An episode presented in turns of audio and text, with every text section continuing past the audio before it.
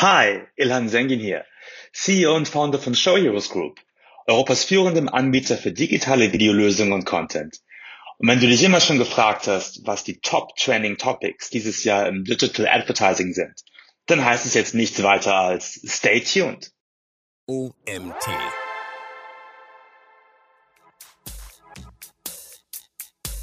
Und das ist natürlich auch ein ganz charmanter Weg dafür zu sorgen, dass ich als Nutzer eben nicht komplett verloren auf Webseiten surfe, wo ich halt links und rechts mit Inhalten, also jetzt gar nicht Inhalte, die ich mir ausgesucht habe selber, sondern eben wirklich Inhalte, die ich einfach akzeptieren muss, weil ja nicht alles hinter Paywalls steckt heutzutage, ja, wo ich halt mit derartigen Inhalten bombardiert werde, die für mich, ähm, weiß ich nicht, äh, überhaupt keinen Sinn machen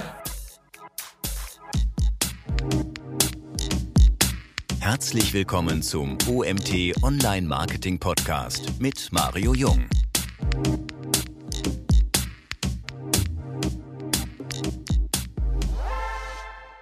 Hallo Ilan, schön, dass du da bist. Was genau verstehe ich unter Online Advertising?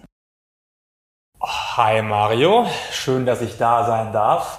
Online Advertising, alles, was digital auf dem Screen stattfindet, in Kurzform kurz und knackig. Willst du es ein bisschen weiter aus? Wir haben ein paar Leute dabei, die vielleicht gar nichts damit anfangen können. Ja, das macht schon Sinn.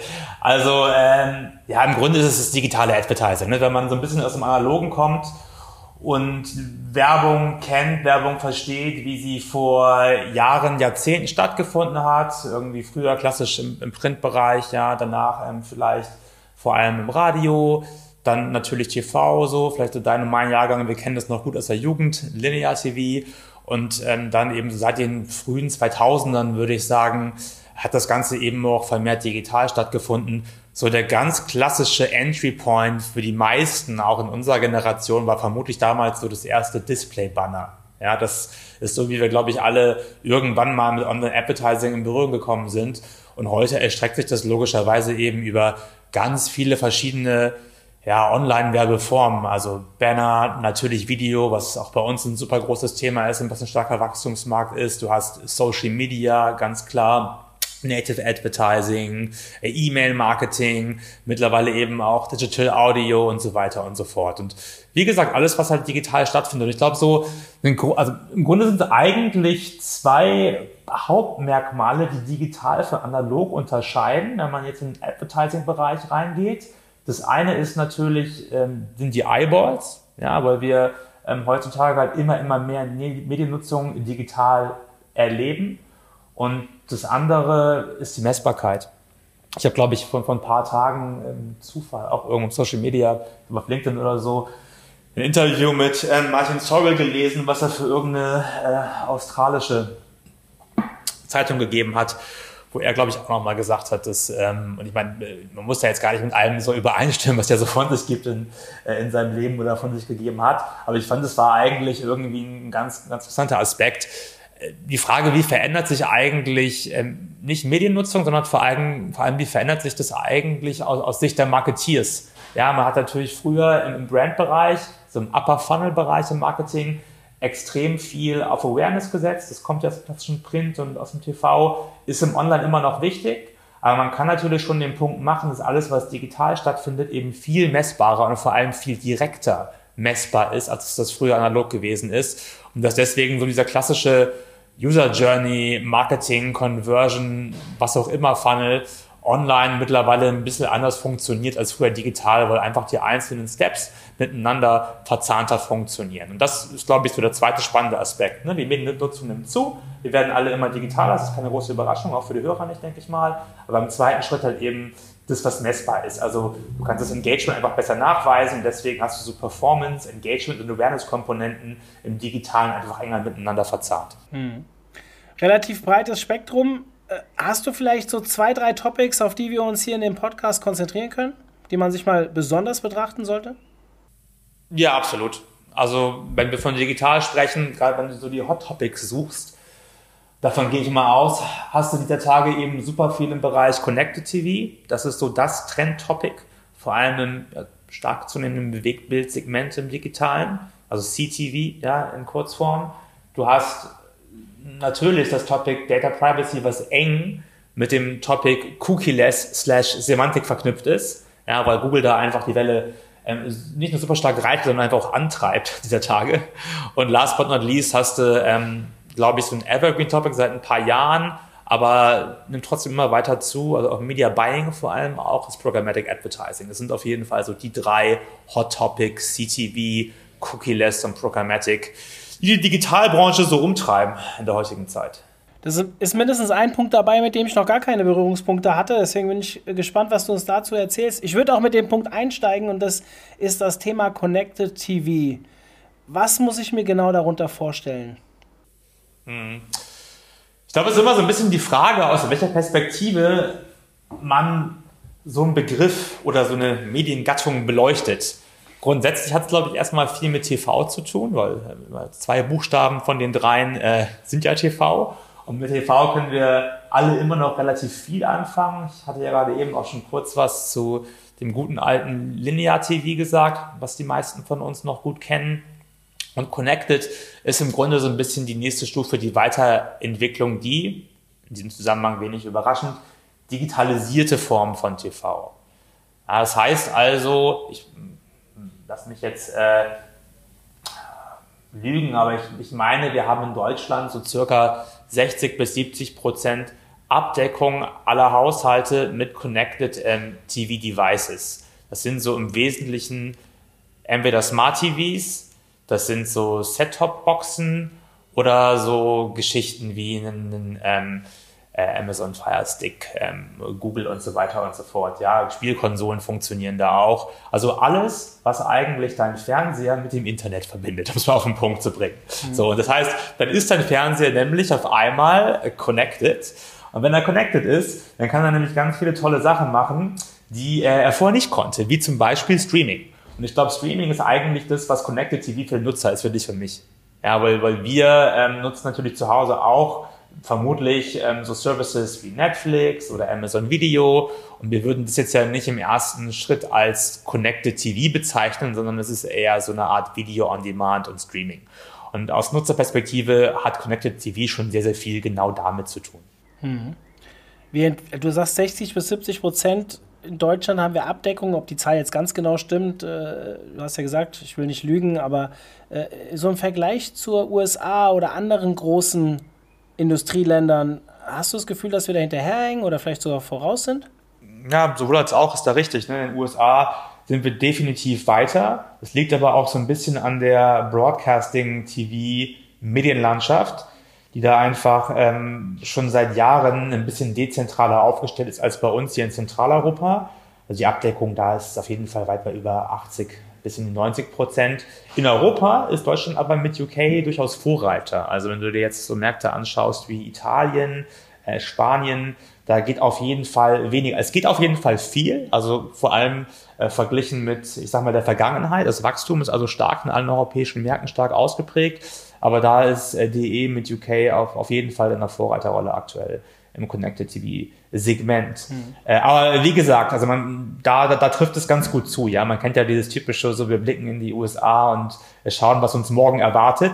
Können wir da heute schon erleben, wenn du so willst. Das trifft im CTV Space zu. Ne? Also auch, auch wenn du dir mal die Spends anschaust, ich meine, ich komme ja nun aus dem Advertising mit Show Heroes Group, der, der Markt da ist, ist in diesem Jahr, das sind die Prognosen, ja, über 11 Milliarden US-Dollar schwer. Das ist halt äh, im Grunde bald mehr als, als der ganze gesamte europäische Digitalmarkt, wenn du mal UK außen vor lässt. Und da geht's halt nur um Connected TV. Es ist schon echt einiges, was da passiert. natürlich ist es ein größerer Markt, es ist ein uniformerer Markt, es ist ein Markt, der ein bisschen weiterentwickelt ist.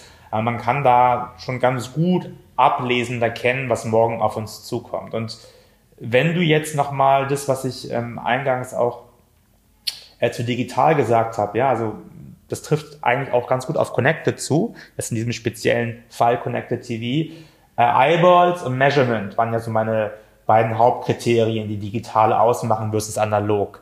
Und das hast du auch bei Connected TV gegenüber ähm, ja, analogen, klassischen TV. Ja, weil die Eyeballs wandern mehr und mehr und mehr in Richtung Connect, in Richtung digital. Also wenn du jetzt guckst, bei, bei jungen Zielgruppen, so bis 39, hast du in Deutschland auf jeden Fall schon fast eine Vollabdeckung aller Eyeballs. die du über Connect ansprechen kannst, wohingegen du im linearen TV bestimmt locker die Hälfte nicht mehr erreichst.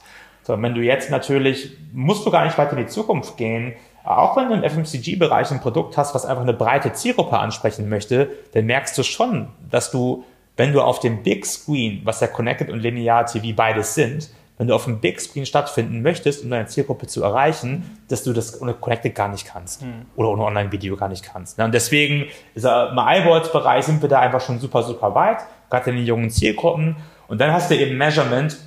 Da wird es auch spannend, weil ähm, ich, ich gebe zu, der Connected TV Space ist immer noch so ein bisschen Wild West, wie das so oft ist bei digitalen Topics, die eben kommen sind. Ja, da ist dann oft einfach so ein bisschen der Markt schon mal einen Schritt weiter als Technologie.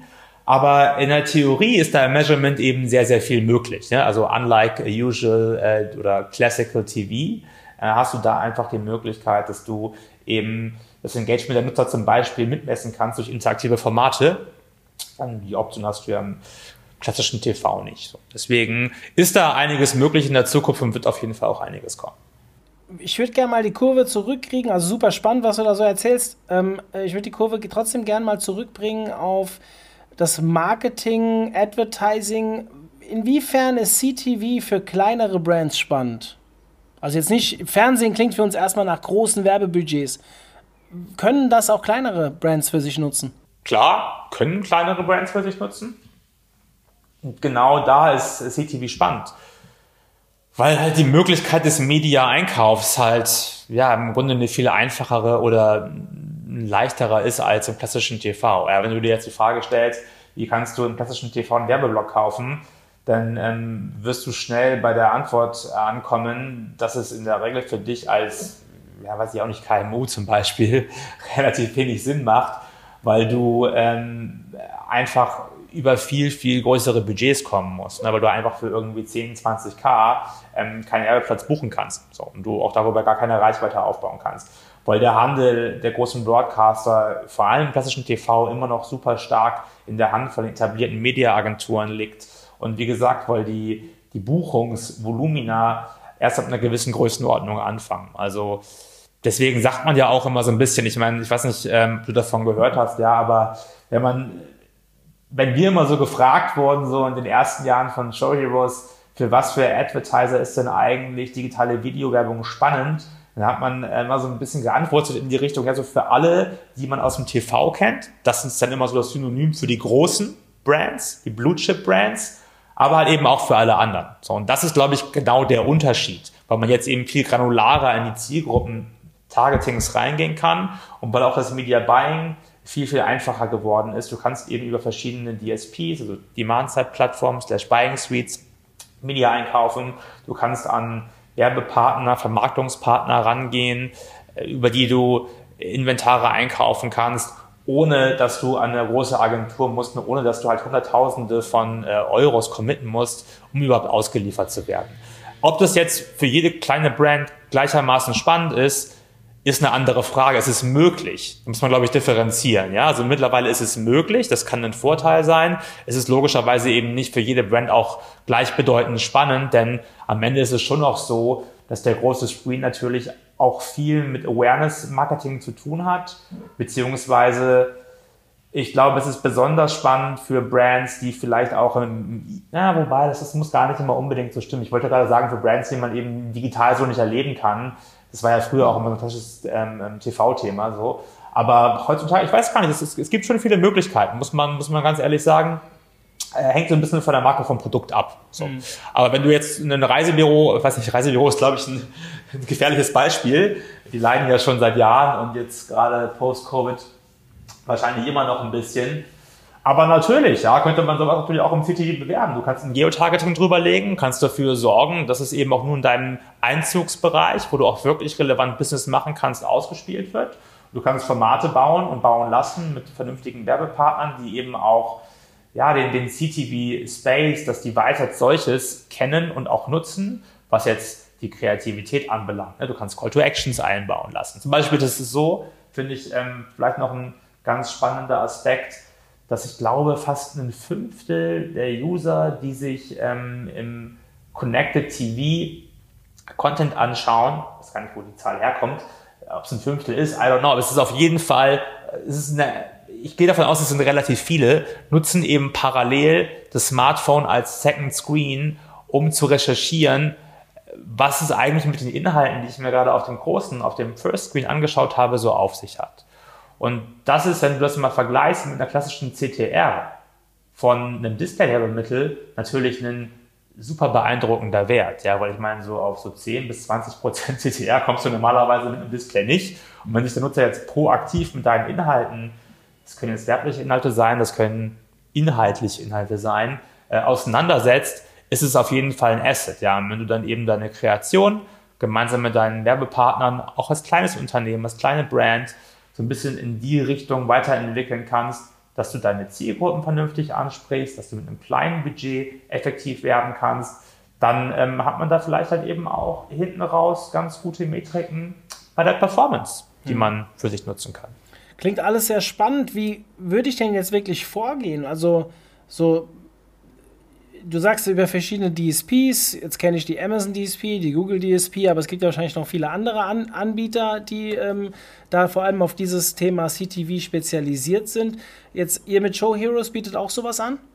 Ja, wir sind keine DSP, muss man, muss man ganz klar differenzieren. Ja, also wir sind in dem Fall wirklich Werbepartner, das heißt, wir übernehmen äh, den Einkauf der Media, aber eben auch den Verkauf. Das heißt, wir arbeiten auf der einen Seite mit den Publishern zusammen, Online-Video-Bereich oder auch im CTV-Bereich.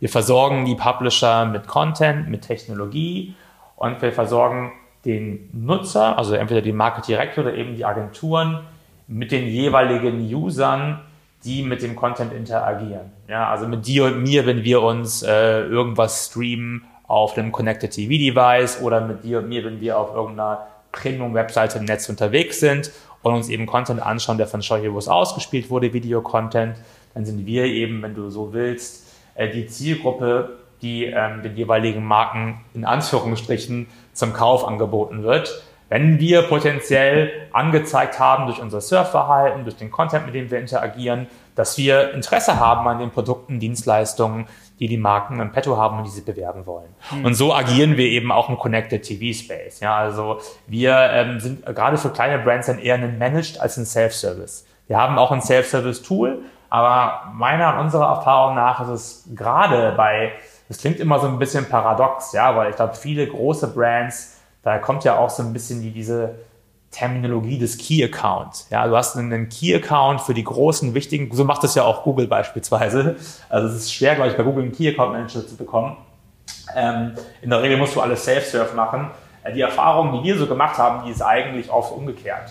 Dass ein großer Kunde, der sich eine Agentur leisten kann, der ist oft an einem Self-Serve äh, interessiert, ja, weil er sich vielleicht gar nicht so viel vorschreiben lassen will oder ziemlich genau weiß, was er möchte, was er erwartet, was er braucht. Bei kleinen Kunden ist es eigentlich eher genau umgekehrt. Die finden es viel besser, wenn man sie an die Hand nimmt, wenn man einen vernünftigen Account Manager hat und wenn es so ein bisschen einen Managed Service Approach gibt.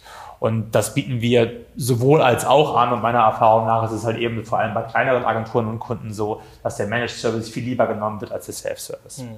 Das heißt, also in a nutshell, ja, der, der Kunde kann uns herantreten, ähm, wir führen ein Telefonat, sprechen über die Bedürfnisse des Kunden, erarbeiten gemeinsame Strategie und äh, gucken dann eben, ob die Umfelder, die der Kunde braucht, ob die Nutzer, die der Kunde braucht, zu einem vertretbaren Preis mit vertretbarer Performance und natürlich nachgewiesen durch ein gutes, transparentes Reporting bei uns im Netzwerk zur Verfügung stehen, ja oder nein. Wenn die Antwort ja ist, dann kann man eben schauen, dass man das Ganze umsetzt in Echtzeit, reportet auf Tagesbasis. Wenn die Antwort nein ist, was ja durchaus der Fall sein kann, dann geht es halt eben nicht. Aber so ist ungefähr der, der Ansatz.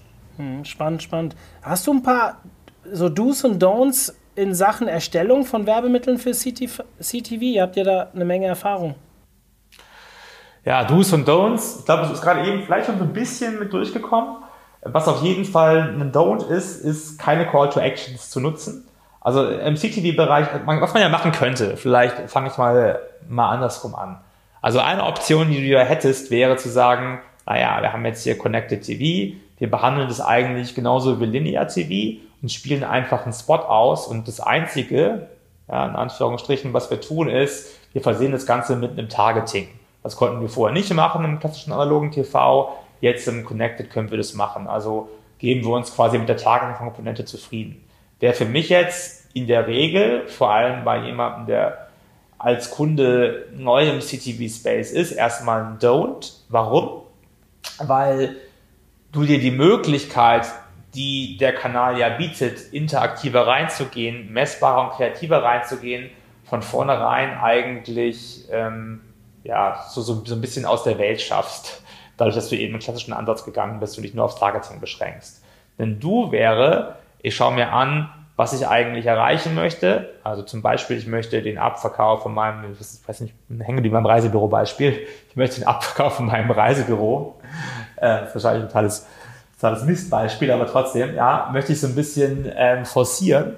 Und deswegen baue ich nämlich in mein Werbemittel, wo ich vielleicht ihr Bewegtbild irgendwie, äh, ja, Begehrlichkeiten ähm, wecke, in ferne Länder zu reisen, werde ich da eben auch noch verschiedene interaktive Elemente einbauen, wo zum Beispiel die Location von meinem Reisebüro äh, angegeben ist und wo ich mich irgendwo registrieren kann, wo ich meine E-Mail eingeben kann. Ich meine, das ist jetzt alles irgendwie keine Zauberei. Das ist nichts, was äh, jetzt seit gestern erst auf dem Markt ist. Aber dass man das Ganze im TV so umsetzen kann, ist schon relativ neu. Und äh, genau das macht tatsächlich auch ein Stück weit unter anderem den Reiz von Connected TV aus, dass ich äh, über den Funnel hinweg oder durch den ganzen Funnel hindurch verschiedene Formen ja, der Ansprache innerhalb eines Formates für mich nutzen kann. Deswegen, ja, um es kurz auf den Punkt zu bringen, also ein Du ist wirklich, macht euch einfach Gedanken, was ihr erreichen wollt, was ist die Zielsetzung, geht nicht nur auf Targeting, sondern geht dann eben auch ganz klar über die Kreation und holt euch einen Partner, der euch dabei unterstützen kann. Wenn ihr das alles über Self-Serve machen wollt, dann wird es vermutlich, wenn ihr wenig Erfahrung habt, nicht so gut funktionieren, wie als wenn ihr vergleichsweise eben euch an einen Partner wendet, der euch das supportet. Hm. Lasst uns mal das ein zweites der drei Topics angreifen bzw. begutachten. Ich würde gerne mal zu diesem Thema Cookie-less Targeting kommen. Das hast du ja auch erwähnt, dass es gerade ein Thema ist, was ja auch von Google ein bisschen getrieben ist. Ich glaube, da ist Google auch nicht der Einzige. Ähm, was passiert deiner Meinung nach, wenn Third-Party-Cookies verschwinden? Wenn Third-Party-Cookies verschwinden und es überhaupt keine Alternativen gäbe, das Konjunktiv ganz bewusst genutzt, ja, wie ähm, ich sag mal, Relevanz hergestellt werden kann zwischen Nutzern, Content und auch werblicher Kommunikation, dann würde es ganz klar dazu führen, dass Werbung im Netz unpersönlicher, unpersonalisierter und damit viel, viel störender für den Nutzer werden würde. Zum Glück ist es ja nicht der Fall, weil wenn Third-Party-Cookies verschwinden, und sieht ja auch stark danach aus, dass sie ab einem gewissen Zeitpunkt verschwinden werden, springen andere Technologien, Ansätze in die Bresche, wenn du es mal so formulieren möchtest, sorry, die ähm, dafür sorgen, dass die Werbung eben nicht komplett irrelevant wird. Wie zum Beispiel verschiedene auf ähm, Cache- und E-Mail-IDs basierende ID-Lösungen von verschiedenen Anbietern, die aber tatsächlich die Cookie-Thematik, zumindest kann man das glaube ich so für den Laien auf den Punkt bringen, mehr oder weniger Like for Like ersetzen, wo man sich halt so die Frage stellen muss, ist das im Sinne des Erfinders, ja? Oder eben äh, semantische, kontextuelle, darum geht es ja ein Stück weit, auch hier heute Technologien, die eben versuchen, die Relevanz im ersten Schritt unabhängig vom Nutzer, sondern auf der Webseite Content und Kontext basiert herzustellen. Und das ist natürlich auch ein ganz charmanter Weg dafür zu sorgen, dass ich als Nutzer eben nicht komplett verloren auf Webseiten surfe, wo ich halt links und rechts mit Inhalten, also jetzt gar nicht Inhalte, die ich mir ausgesucht habe selber, sondern eben werbliche Inhalte, die ich einfach akzeptieren muss, weil ja nicht alles hinter Paywalls steckt heutzutage, ja, wo ich halt mit werblichen Inhalten bombardiert werde, die für mich, ähm, weiß ich nicht, äh, überhaupt keinen Sinn machen, Äh, oder ob ich mich halt in einem Umfeld bewege, wo ich das Gefühl habe, okay, hier werde ich auch verstanden als Nutzer und hier werden mir auch Empfehlungen ausgesprochen, mit denen ich was anfangen kann. Weil am Ende ist es halt schon so, dass, äh, ich weiß nicht, wenn man von zehn Leuten fragst, wie finden sie Werbung, werden wahrscheinlich alle mal sagen, ich finde Werbung blöd, würde ich vermutlich auch sagen, so aus der Hüfte geschossen. Aber wenn man ganz ehrlich ist mit sich selbst, also gerade wenn man jetzt ähm, von der Mediennutzung spricht und wir hatten ja das Eyeballs-Thema, die Eyeballs nehmen zu im Digitalen, das heißt, alle finden es toll, so, um es mal so ein bisschen platt zu formulieren. In der Regel, wir surfen gerne im Netz und wir schauen uns gerne Videos an und wir konsumieren gerne Content. So, und dann hast du immer die Frage, wer bezahlt den Spaß? Entweder ist es eine Paywall, ist es ähm, immer noch viel zu selten, die meisten User sind noch nicht bereit, für etwas zu bezahlen, was gestern noch umsonst war. Auch dazu gibt es genügend Studien. Ähm, oder du zahlst mit deinen Daten. Da haben wir jetzt ja gerade die GDPR-Thematik ähm, seit ein, zwei Jahren, die am Hochkochen und Überkochen ist. Oder schaust dir eben Werbung an. So, und Werbung wird da halt nie ganz ausbleiben, sondern es ist halt einfach oft die einzige Möglichkeit, die Produzenten von gutem, redaktionell wertvollem Content haben und deswegen auch nutzen müssen, um ihre Angebote zu refinanzieren. Und deswegen ist natürlich Targeting auch wichtig. Und deswegen, um auf deine Frage einzugehen, ist es auch wichtig, dass es alternative Angebote gibt zu äh, Third-Party-Cookie-Targetings, damit die Nutzer eben nicht nur mit belangloser Werbung ähm, bombardiert werden. Hm. Siehst du also dieses Thema, dass es nicht mehr ähm, eine Werbung ist, die jetzt auf mich angepasst ist. Es gibt ja ganz viele, die schreien, die wollen ja das gerade nicht mehr. Also so Bubble-Kreation und so weiter, dass ich theoretisch durch mein User-Verhalten quasi immer weiter in eine Ecke gedrängt werde durch äh, getargete Werbung. Das sind jetzt natürlich äh, gerade von Leuten, die, wie soll ich sagen, eher immer das Schlechte in dem Ganzen sehen. Andere würden jetzt die Online-Marketer sagen natürlich, ich bin ja viel weniger störend. Siehst du noch irgendwelche anderen Vorteile, die sich jetzt vielleicht für die Nutzer ergeben könnten? Vorteile, die sich für die Nutzer ergeben könnten, dadurch, dass es keine Third-Party-Cookies mehr gibt? Oder genau. wie war die Frage jetzt ja. zu verstehen? Ja. Nee, grundsätzlich, also ich meine, klar, wenn dich halt Retargeting stört, wenn du das Gefühl hast, dass deine Daten äh, von Third Parties genutzt werden, ohne dass du es gewollt hast, dann ist es natürlich ein Vorteil, weil du in guten Gewissens sagen kannst, so jetzt ist es nicht mehr der Fall. so, äh, ich, ich persönlich, wenn ich für mich spreche, kann ich klar sagen, äh, ich sehe da für mich keinen Vorteil, einfach so ganz persönlich. Äh, für mich ist es tatsächlich eher ein Nachteil, weil Third-Party-Cookies in ganz, ganz vielen Bereichen durchaus Sinn machen. Und ich, ich persönlich muss auch sagen, ich finde Retargeting ist ja immer so ein klassisches, weiß ich nicht, Beispiel, was ja wahrscheinlich dir auch in, in, Gesprächen schon oft untergekommen ist. Ja, also zumindest, wenn ich jetzt irgendwie meine Eltern fragen würde, ähm, wahrscheinlich müsste ich die Frage anders formulieren, aber wenn ich sie fragen würde, ähm, was Ihnen denn so bei Werbung im Internet immer so am häufigsten auffällt, dann würden Sie vermutlich immer noch mit dem alten Retargeting-Beispiel ankommen und sagen, dass die Waschmaschine, die Sie sich neulich mal angeschaut haben, im Webshop sie irgendwie verfolgt über alle möglichen Webseiten hinweg. So. Und das ist natürlich was, was jetzt gerade durch die Third-Party-Cookie-Thematik massiv erschwert, wenn nicht sogar gänzlich aus der Welt geschafft wird. Zumindest aktuell, wenn du eben auf der klassischen Cookie-basierten Retargeting-Möglichkeit ähm, weiter versuchst auszuspielen. Und ich muss aber sagen, Retargeting, ich finde es eigentlich super. Ja? Also gerade gerade so äh, so retargeted Shopping-Lösungen, wo du ähm, im Social-Bereich retargeted wirst oder eben auf anderen Webseiten und eigentlich den Warenkorb, den du irgendwann mal abgebrochen hast, nochmal angeboten bekommst. Ich habe das schon super oft konvertiert. Also ich muss, kann für mich einfach nur ganz klar sagen, ich empfinde es nicht als Vorteil, wenn der Third-Party-Cookie solche Daten halt nicht mehr speichern kann und Werbung nicht mehr auf mich angepasst, personalisiert ausspielen kann. Ich verstehe das, dass äh, jemand für sich selber sagt, er möchte die Hoheit über seine Daten behalten, er möchte Transparenz und er möchte das wissen. Und ich respektiere und akzeptiere das zu 100 Prozent. Ich persönlich bin aber schon ganz klar der Meinung, das hat es ja gerade irgendwie versucht auch schon rüberzubringen, wir brauchen halt ganz klar Markenkommunikation, weil dadurch wird die Leistung von Publishern, von Redaktionen refinanziert. Und wenn ich mir schon Markenkommunikation, aka Werbung anschauen muss, dann soll sie doch bitte personalisiert sein.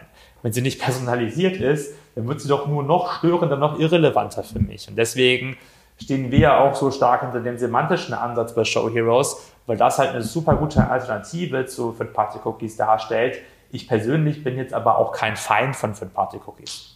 Ich, ich gehöre da voll in dein Team rein. Also ich weiß nicht, wie viele Produkte ich schon gefunden habe, die mir wahrscheinlich ausgespielt wurden aufgrund meines Verhaltens, wo ich echt gesagt habe, cool, das kannte ich noch gar nicht und habe es mir gekauft. Ja, exakt. Aber es war natürlich, und, und da muss ich wirklich sagen, ähm, das schade, wenn ich das missen müsste. Also ich würde es wahrscheinlich gar nicht merken, wenn ich es missen würde, weil ich kenne die Produkte ja gar nicht. Finde es aber tatsächlich so im, im, in der Nachbetrachtung oder genaueren Betrachtung tatsächlich nicht so cool. Lass uns doch mal über diese semantischen Technologien noch mal ein bisschen genauer reden. Also auch von mir aus die, die bei Show Heroes nutzt. Erklär das noch mal ein bisschen genauer, bitte. Du hast vorhin schon so ein bisschen angefangen, aber ich glaube, für jemanden, der noch ganz am Anfang steht, der, da kann man das noch ein bisschen genauer oder ein bisschen einfacher erklären. Magst du noch mal? Klar, absolut. Gerne. Semantik bzw. Contextual Targeting ist ja so an sich äh, per se nicht super Neues. Also was man ganz klar sagen kann, dass das Ganze so ein bisschen im zweiten Frühling erlebt, jetzt eben durch diese Death of the Third Party Cookie Thematik, die wir erleben und die wirklich an allen Ecken und Enden aufploppt. Wie gesagt, nicht, nicht zuletzt eben wirklich auch durch Google und durch Chrome. Natürlich auch Apple und, und Safari forciert. Es ist das Thema, also ich, ich zum ersten Mal bin ich in äh, Berührung gekommen mit Semantik und Contextual damals vor, wann war das, ähm, ja, schon knapp vor, schon so vor zehn Jahren, würde ich sagen, neun, zehn Jahren, als wir äh, bei Plista damals noch eben ganz, ganz stark auf das Thema Behavioral Targeting und Collaborative Filtering gesetzt haben. Also im Grunde eigentlich so Act-alikes und Lookalikes, ja, wo ich statistische Zwillinge erarbeite aus natürlich Third-Party-Cookie basiert Surf-Verhalten, die äh, ich anonymisiert zwar bei mir store, messe, miteinander vergleiche und dann eben versuche, entsprechend dazu passende Werbeanzeigen auszuspielen. Und unser Pitch damals war eigentlich immer, dass es ja viel besser funktioniert als Semantic oder als Contextual. Weil damals immer viele Kunden schon nach Semantic und Contextual gefragt haben. Weil das natürlich Kunden, und da haben wir auch damals oft, gerade so in den Anfängen, viel mit so KMUs gesprochen. Also echt auch mal so mit einem Optiker nebenan, der gerne mal Online-Marketing machen wollte, so, weil er gehört hat, das ist jetzt neu und funktioniert gut. Ne? So pre-Social Media gefühlt eigentlich auch noch zum damaligen Zeitpunkt. Pre-Hype definitiv. Und ähm, da war das Verständnis von Kontextstuhl und Semantik ähm, eigentlich immer stark Keyword-basiert. Das heißt, ja, ich habe eine Liste von Keywords und dann habe ich, die kann ich irgendwo reingeben und dann hast du im Grunde so eine Search-Algorithmus, der Webseiten durchforstet guckt, ob es diese Keywords auf den Webseiten gibt. Und wenn es die gibt, dann äh, wird da das Ad ausgespielt. Und der Pitch damals war halt immer, ja, das kann man schon machen, aber die Learnings, die ich halt eben aus diesen Behavioral Patterns ableiten kann und diese statistischen Zwillinge, die funktionieren halt nach ein paar Interaktionen, ein paar sind wahrscheinlich ein paar tausend Millionen äh, Interaktionen halt statistisch gesehen viel besser als diese Keyword ähm, Contextual Ausspielung. Ob das stimmt, not sure. Ja, auch da ist, ist der Beweis immer relativ schwer auch zu erbringen. Also muss man ganz, ganz klar sagen. Ich meine, auch gerade im Bereich Targeting hat es in der Vergangenheit früher halt auch echt, echt viel Buhnen gegeben, die Schindluder betrieben haben, die viel Geld mit Targetings verdient haben, wo am Ende eigentlich rauskam nach Jahren, dass niemand so wirklich wusste, was es eigentlich gebracht hat. Ähm, so, ein paar Jahre fast forward, heute in den 2000ern, haben wir halt den zweiten Frühling der Semantik und das Konzept ist, glaube ich, immer noch das gleiche wie früher. Es ist aber natürlich viel besser geworden. Was heißt es? Ja, wir spielen natürlich nicht, nicht mehr nur ausschließlich nach einzelnen Keywords aus, sondern wir haben mittlerweile eben ähm, Language Processing, Data Science und ähm, ja, NLP-Technologien, die dafür sorgen, dass Inhalte semantisch verstanden werden und nicht nur einfache Kontexte. Ja, da gibt es ja immer die klassischen Beispiele wie, ähm, dass ja, viele Dinge, die eigentlich positiv gemeint sind, negativ ausgelegt werden können, umgekehrt. Ja, also man weiß ja immer nie genau, ähm, wie, wie der Kontext zu oder wie der semantische Zusammenhang zu verstehen ist. Deswegen ist es wichtig, dass es da eben auch algorithmische Lernmodelle gibt, die in der Lage sind, die Reaktionen der Nutzer auf ausgespielte semantische Anzeigen oder semantisch ausgespielten Content zu berücksichtigen und dann entsprechend, je nachdem wie das Feedback ausgefallen ist, in Zukunft damit ähm, on the fly quasi im Machine Learning Style den Algorithmus zu verbessern. Was dabei konkret passiert, ist im Grunde, du öffnest eine Webseite, der Crawler crawlt die Webseite, liest die ganzen ähm, Inhalte aus, liest die Metatext aus, liest die Text der Bilder aus, der Videos und so weiter. Ja, vergleicht die mit Patterns ähnlicher Natur, die er eben im Laufe der Milliarden Seiten, die er gecrawlt hat und, und Nutzer, die er gecrawlt hat, ähm, die er da angesammelt hat, vergleicht die und hat dann eben verschiedene Kategorien und Cluster, ist ein bisschen pyramidalartig aufgebaut, die er zuerst durchgeht, also so klassische IAB-Categories, so wie Automotive, Travel, Leisure und so weiter, aber kann halt eben auch nitty-gritty runtergehen bis hin zu, weiß ich nicht, Cabriolet oder, weiß ich nicht, breite Felgen oder so, wenn du jetzt im, im Autojargon bleiben möchtest, ja. Und das Ganze wird dann immer weiter verschlagwortet und gefiltert und dann eben, und, und jetzt wird es interessant eigentlich, dann eben in Zusammenhang gebracht mit einem Matching Piece, das ja dann ausgespielt werden soll. Und bei Shoyobus ist es in der Regel im ersten Schritt immer erstmal der Videocontent und dann die Ad. Und was du daran schon erkennen kannst, ist, dass es dir überhaupt nichts bringt, den besten Algorithmus zu haben, beziehungsweise das beste Crawling-System zu haben, was die Seite ausliest, wenn du halt nichts Passendes dazu, was entsprechend verschlagwortet ist im Angebot hast, was du ausspielen kannst. Und genau deswegen ist es so wichtig, ähm, Zugang zu möglichst viel gutem, hochwertigen Videocontent zu haben, der eben nach genau der gleichen Systematik verschlagwortet worden ist, damit dieser dann eben anhand der Bewertung und Verschlagwortung eines Artikels gematcht ausgespielt werden kann. Und dann erst ne, kommt da das Ad rein, was im, im Grunde auf eine ähnliche Art und Weise vertagt wurde, damit ähm, ja, die Geschichte in der Runde wird. Das passiert bei Show Heroes so. Wenn es um semantisches Targeting geht, gibt es hier auch andere Anbieter am Markt, die ähnliche Technologien im Petto haben. Häufig fehlt es da eben an der Content-Front. Ja, also quasi da, wo dann im Grunde der gematchte Content eigentlich zur Verfügung stehen müsste, damit er ausgespielt werden kann. Aber so im Großen und Ganzen ist das eigentlich, was bei Semantik passiert. Hm. Also es ist gar nicht wirklich kompliziert, ja, wenn man sich äh, mal Gedanken drüber macht. Du musst halt einfach nur die gesamte Journey gut abbilden können. Mega spannendes Thema. Wir sind jetzt schon fast 40 Minuten dabei, deswegen ich will noch einen dritten Punkt mit dir abhandeln. Und ähm, da geht es um das Thema Programmatic Advertising. Das ist ein Thema, das hatten wir schon öfter immer mal so auszugsweise bei uns im Kosmos gespielt. Da gab es schon Webinare zu, auch schon mal in einem Podcast haben wir das mal erwähnt. Und trotzdem habe ich immer wieder das Gefühl, wenn das irgendwo aufplatzt, dass es schon irgendwo noch was Neues ist, beziehungsweise ein kleiner Fremdkörper. Für die Leute, die halt nicht direkt damit zu tun haben. Magst du unseren Hörern vielleicht mal kurz erklären, was genau Programmatic Advertising ist? Vielleicht in zwei, drei Sätzen kurz und knapp. Klar, also grundsätzlich Programmatic Advertising beschreibt grundsätzlich die softwarebasierte, automatisierte Ausspielung von Werbung. So.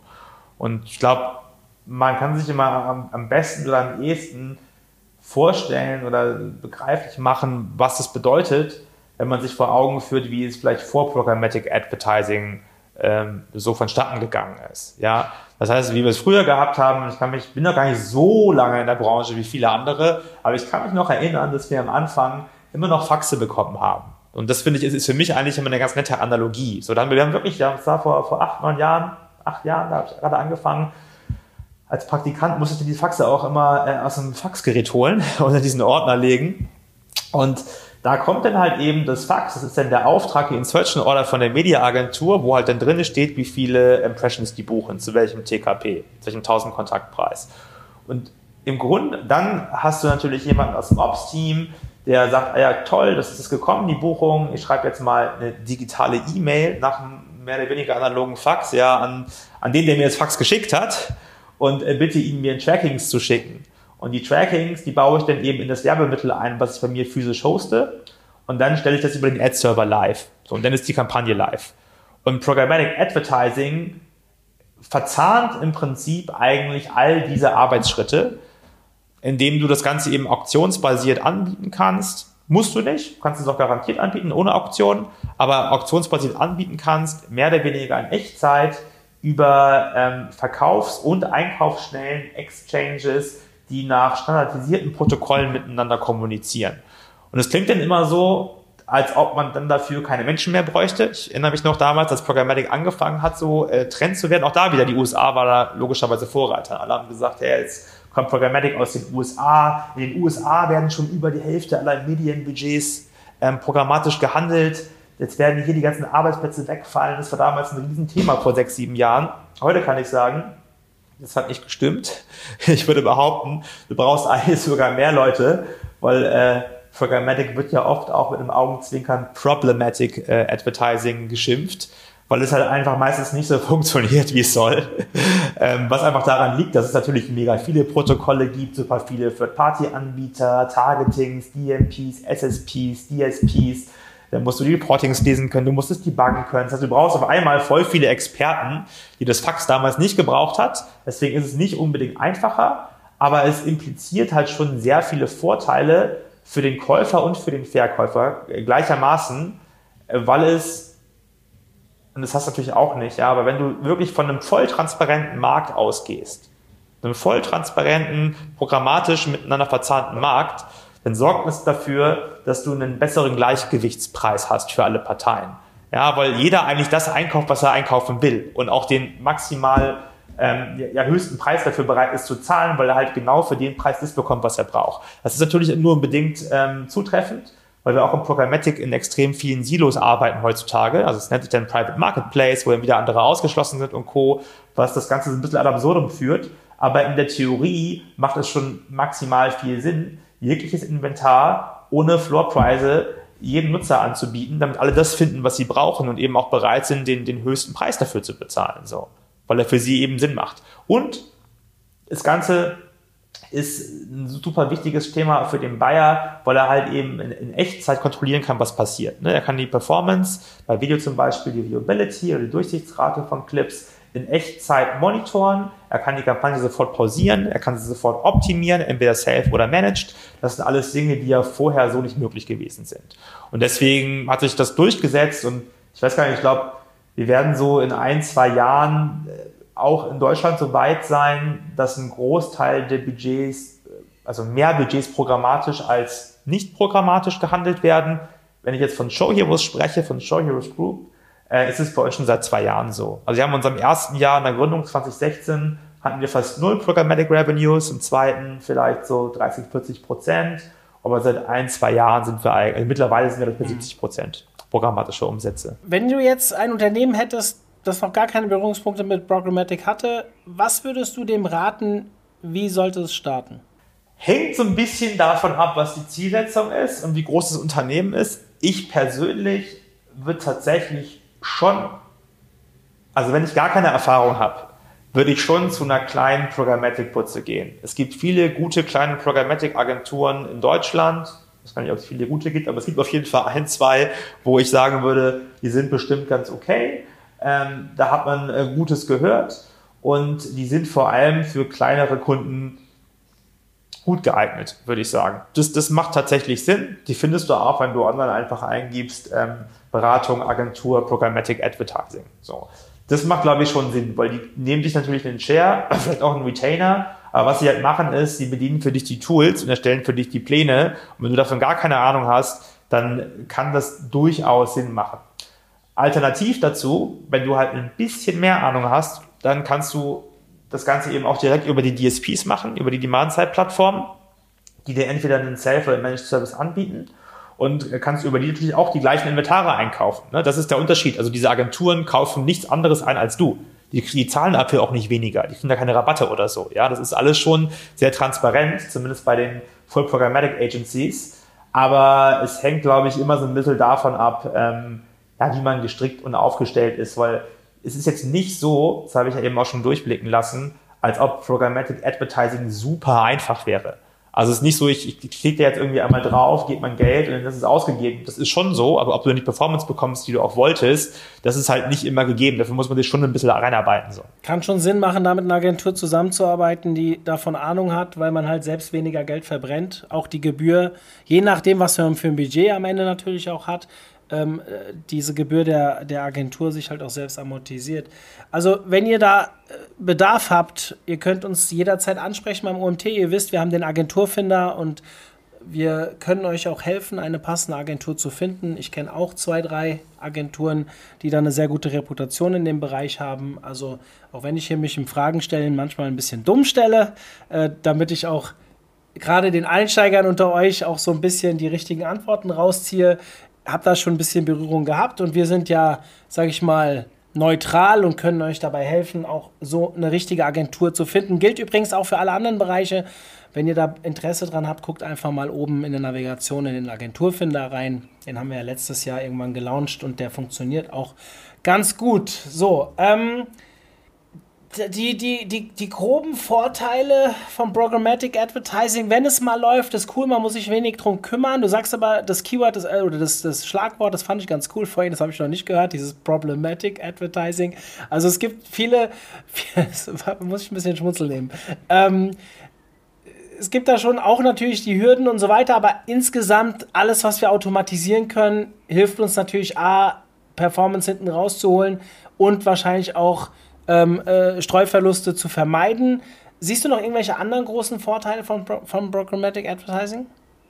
Ja, klar. Also ähm, Transparenz, Preis, ich meine, das, die Sachen hast du gerade eben schon ein bisschen angesprochen. Reichweite, ähm, Zielgenauigkeit, das ist ja die Verwandlung von Streuverlusten im weitesten Sinne. Das sind so die klassischen Vorteile. Und du kannst natürlich auch über Programmatic wirklich die, kannst ja auch mittlerweile jegliche Kampagnenzielsetzung oder wenn du jetzt den Funnel anschauen willst, Upper, Mid- oder Lower Funnel, kannst du ja abwickeln. Ne? Du kannst in, ins Brand-Bereich reingehen, du kannst in High-Impact-Engagement-Ads arbeiten, du kannst im Videobereich arbeiten, du kannst im Social-Bereich arbeiten, du kannst ähm, im klassischen Performance-Bereich arbeiten, du kannst im Affiliate-Bereich, also da geht ja mittlerweile alles, ja, ähm, mehr oder weniger programmatisch. Und wenn du das einmal für dich selber äh, verstanden hast und weißt, wie du auch deinen Marketingmix digital aufstellen willst, dann kannst du, wenn du das Ganze über eine Plattform abwickelst, natürlich das, das auch, auch ganz gut über die einzelnen Kanäle hinweg ähm, modellieren. Ja, wenn es jetzt um die Attribution beispielsweise geht, ne, deiner Kampagnen oder um das Frequency Capping ähm, und so weiter und so fort. Also das ist, das ist schon gut und das ist ein Vorteil. Und damit wirst du natürlich, das natürlich, aber du wirst damit am Ende des Tages, wenn du es einmal gut aufgesetzt hast, für dich definitiv Geld sparen. Also es ist ja nicht ohne Grund so, dass dieses ähm, Buzzword In-Housing hat ja auch stark mit Programmatic zu tun. Also wenn du dir jetzt viele mittlere und größere äh, Unternehmen anschaust, die gehen ja alle in Richtung Programmatic In-Housing. Ja, also von Procter bis hin zu Vodafone, die ganzen ähm, deutschen Mittelständler, Krombacher, Oetker, schießen mich tot, nutzen alle auch noch Agenturen aber was du schon siehst, ist, dass der Trend eigentlich in Richtung, die Agenturen machen noch das klassische Print- und TV-Geschäft für uns, vielleicht sogar auch noch den Einkauf und die Commitment-Verhandlungen, aber das Abwickeln des programmatischen Einkaufs, das machen wir eigentlich in-house. Dafür müssen wir die Agentur nicht bezahlen, weil die kannst du am Ende auch nicht besser. Die müssen uns nur, in Anführungsstrichen, ein, zwei gute Leute reinholen, die verstehen, wie das funktioniert. Mhm. Und so macht es auch absolut Sinn. Ilan, ich könnte mich stundenlang mit dir darüber unterhalten. Äh, sehr spannender Talk. Drei wichtige Punkte, die wir heute abgehandelt haben. Erstmal vielen lieben Dank an dich für deine Zeit. Und ähm, ja, schöne Grüße ans Team. Ich kenne ja ein paar bei euch. Ich wünsche euch viel Erfolg weiterhin bei Show Heroes. Äh, cooles Konzept, äh, kann man sich definitiv mit beschäftigen. Wenn man mit dir in Kontakt treten will, wer welchen Kanal am ehesten? Schon LinkedIn, würde ich sagen. Doch, doch. LinkedIn macht Sinn, ja, ja. Höre ich immer mehr in letzter Zeit. Ich bin ja selbst ein kleiner LinkedIn-Fanboy, dementsprechend ähm, über LinkedIn könnt ihr mit Ilan in, in Austausch gehen. Wir werden das ähm, LinkedIn-Profil von Ilan auch in den Show Notes verlinken und auch mal die Webseite von Show Heroes, falls euch das interessiert. Ilan, vielen Dank an dich. Und ja. Mario hat mich gefreut. Danke dir. Gerne. Mach's gut. In diesem Bis Sinne, bald. wir sind raus. Bis dann. Ciao. Tschö. Zum Abschluss der heutigen Folge mit Ilhan möchte ich euch nochmal auf unsere Webinarserie hinweisen. Geht auf omt.de slash Webinare und schaut mal rein. Wir haben einiges an neuen Webinaren online gestellt. Ich würde mich freuen, wenn ihr euch anmeldet und vielleicht einfach mal einem beiwohnt. In diesem Sinne, wir sind raus. Euer Mario. Ciao.